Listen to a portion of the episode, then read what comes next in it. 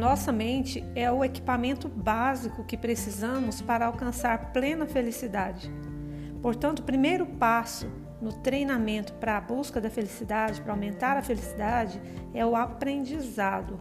Antes de mais nada, temos que aprender como as emoções e comportamentos negativos nos prejudicam e o quanto as emoções positivas nos beneficiam. Então, através desse processo de aprendizado, de análise de quais são os pensamentos e emoções que são benéficos e quais que são nocivos, aos poucos nós vamos desenvolvendo uma determinação de mudar, com a sensação de que agora o segredo da minha felicidade, do meu futuro, está nas minhas mãos, ou melhor, na minha mente, né? Não posso perder essa oportunidade.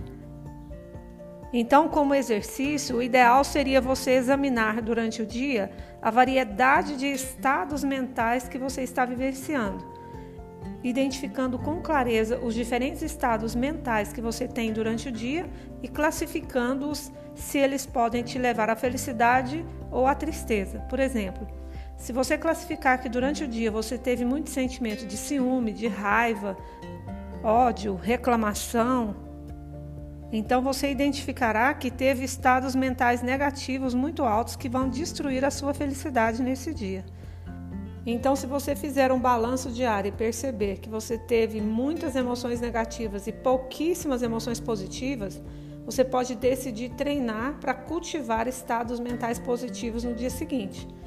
Você pode cultivar esses estados positivos praticando generosidade, compaixão, gratidão colaboração, aceitação, enfim, uma série de comportamentos positivos que você pode fazer de forma intencional para no final do dia fechar esse balanço com o saldo positivo, ou seja, com emoções positivas, ganhando pelo menos de 3 para 1.